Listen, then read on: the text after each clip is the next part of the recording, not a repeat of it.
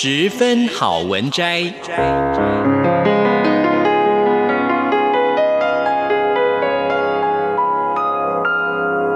十分钟的心灵补给站。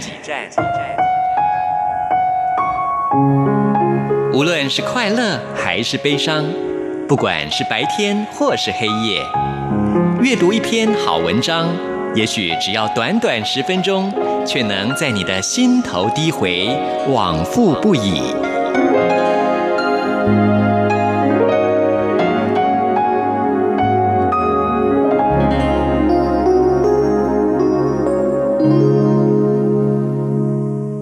各位亲爱的听众朋友，您好，欢迎您再一次的收听《十分好文摘》，我是李尚纯。我们今天要介绍的这本书是布克文化出版的《区块链如何改变我们的生活》，作者是小 M 老师。他在网络的这个领域里面有相当多年的经验，深知网络的发展趋势，也晓得。如何利用网络行销的技巧？那在这本书里面，他就要教我们利用数位货币翻转人生。我们今天要跟大家分享的这段篇章是：未来五年，我们的生活可能会。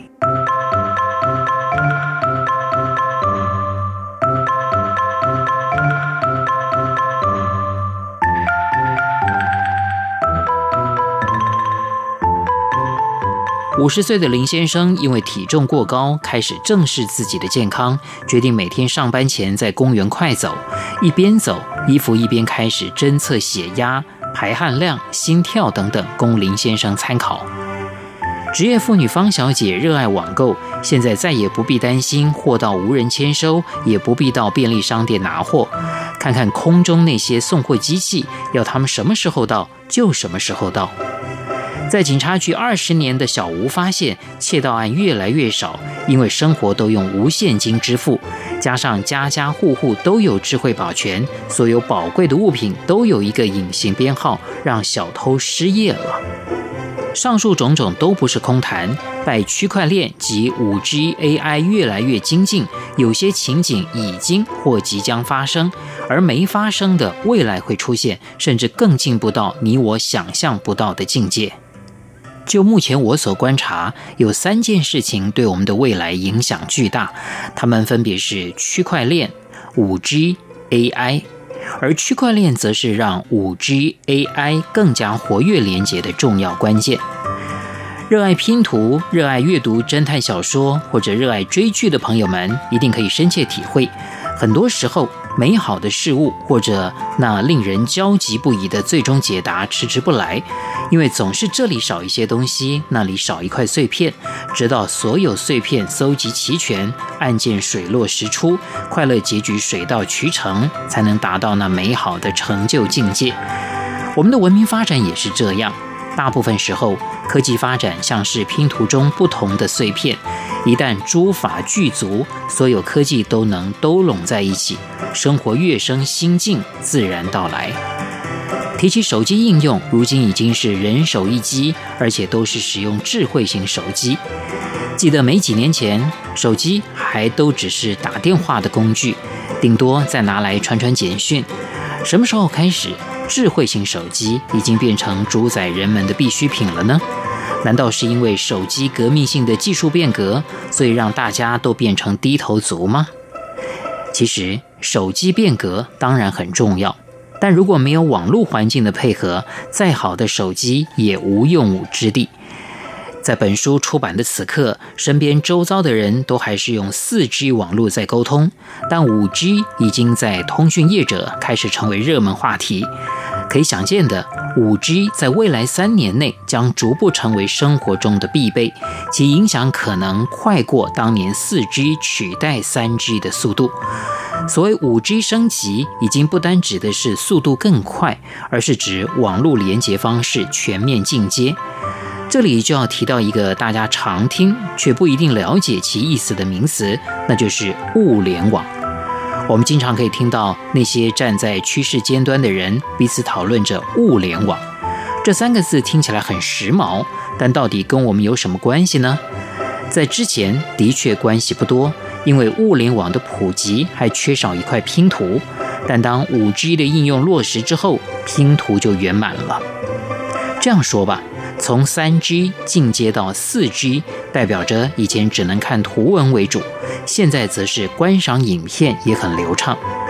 至于从四 G 到五 G，代表着不只是可以大量看影片及上网。并且可以将网络四通八达，真正无远弗届地连接到更多层面。所谓万物皆可连，5G 网络才是物联网可以生存的网络环境。举个实例吧，现在我们怎么上网呢？当然是靠手机啊，难道要靠手表或者冰箱吗？嘿嘿，被你说中了。你以为你在开玩笑，但实际上，在不远的未来，真的靠手表、靠冰箱都可以上网。不仅如此，像吸尘器、洗衣机，通通都可以联网。但这跟区块链有什么关系呢？因为唯有在物联网的情况下，区块链的生活应用才能落实，否则区块链就只能在金融及高科技领域应用。无法跟庶民生活连结，在区块链的概念下，任何一个联网的装置都可以成为区块链的一个节点。现在的节点都是矿区，以后可能你家的饮水机、冰箱、手机或者任何一个可以联网的装置都可以是节点。于是，区块链真的就可以落实在民间。谈了五 G，再来谈拼图的另外一块，也就是 AI 人工智慧。谈起 AI，这不是一种机器，甚至也不是一种科技发明。AI 是一种运算的概念。所谓运算，必须要有足够的数据。好比说，我们大家都知道的统计学。我们不可能只凭访问某个城市的一百个人，就认为这一百人说的话可以代表整个国家人民的心声。但我们也不可能一定要访问超过千万人才能做出统计报告，因为那样就不需要统计学，根本就是一比一完全记录了。但就算是一比一完全记录，假定每一天我们都可以得到一千万人的完整生活记录，但这些资讯堆叠起来，光所有人一天的资讯分量要读完就要好几年，这样庞杂的资讯已经失去意义。这样的问题要如何克服呢？既要拥有资讯，又要能分析资讯，凭人力绝不可能，用传统电脑也不可能。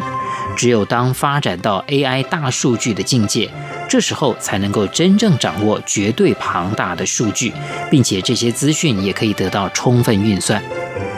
这样说，也许我们仍然听不明白。那就举个例吧。当我们想知道一家餐厅服务好不好，东西美不美味，传统的做法是去做试调。但要调查几个人呢？调查的资讯有用吗？如果调查一百个人够吗？不够。那一千个人就够吗？会不会受到季节性影响呢？好比说夏天的感觉跟冬天会不会一样呢？怎么说都很难调查。但透过大数据，好比说脸书的打卡连结运算，根本就不需要一个一个去统计，就靠这些人实际上的体验，一年到头加起来的资讯就可以累积足够的分析基底，并且这些数据也最公平，最不能作假。推而广之，如果每个人去餐厅用餐打卡都贡献了一份数据，那么每个人还可以贡献什么数据呢？答案是生活各层面都可以。举这样的例子，我们应该就可以了解 AI 人工智慧跟你我的关系。但这和区块链又有什么关系呢？区块链既然是一种运算模式，自然会需要很大量的数据。特别是结合 5G 网络之后，资讯的供应更加广泛，再加上 AI 人工智慧的运算，于是很多以前想象不到的事情，现在都可以实现。就如同一开始举的那些例子，都不是科幻情节，都已经是现代进行式，因为组成这样世界的几块拼图都已经到位了。各位亲爱的听众朋友，今天介绍的是布克文化出版的《区块链如何改变我们的生活》，作者是小 M 老师。非常谢谢您的收听，我是李正淳，我们下一次空中再会。